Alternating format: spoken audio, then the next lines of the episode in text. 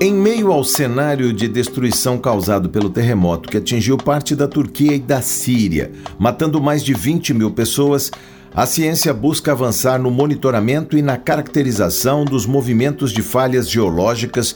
que permitam alertar para esse tipo de ocorrência. Até o momento, não existem instrumentos capazes de prever tremores, Pesquisadores ligados a instituições e universidades brasileiras têm desenvolvido nos últimos anos estudos com foco, entre outros objetivos, em apontar a importância da homogeneização de diferentes escalas para a comparação de atividade sísmica em regiões diversas e também do monitoramento em Near Real Time, NRT na sigla em inglês para quase em tempo real. É com esse objetivo que um grupo de cientistas recebe apoio da FAPESP para trabalhar nos próximos quatro anos no desenvolvimento de métodos baseados na ionosfera, que irão detectar terremotos e tsunamis em tempo quase real. A ionosfera é a camada da atmosfera localizada entre 60 e 1000 quilômetros de altitude, composta de íons, elétrons e plasma ionosférico,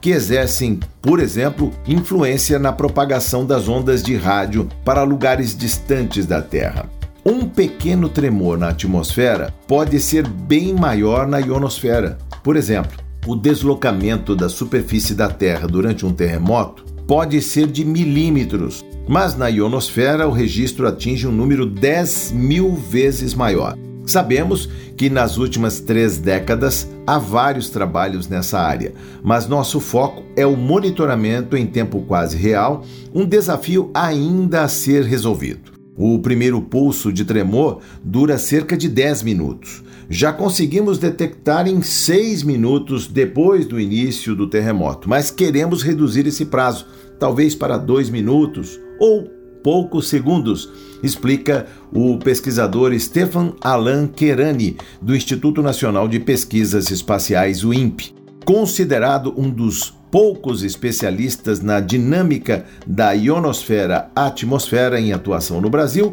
Kerani é o pesquisador responsável pelo projeto de detecção ionosférica e imageamento de terremotos e tsunamis em tempo quase real, financiado pela FAPESP. Com informações de Luciana Constantino, da agência FAPESP, Jorge Machado, para São Paulo FM.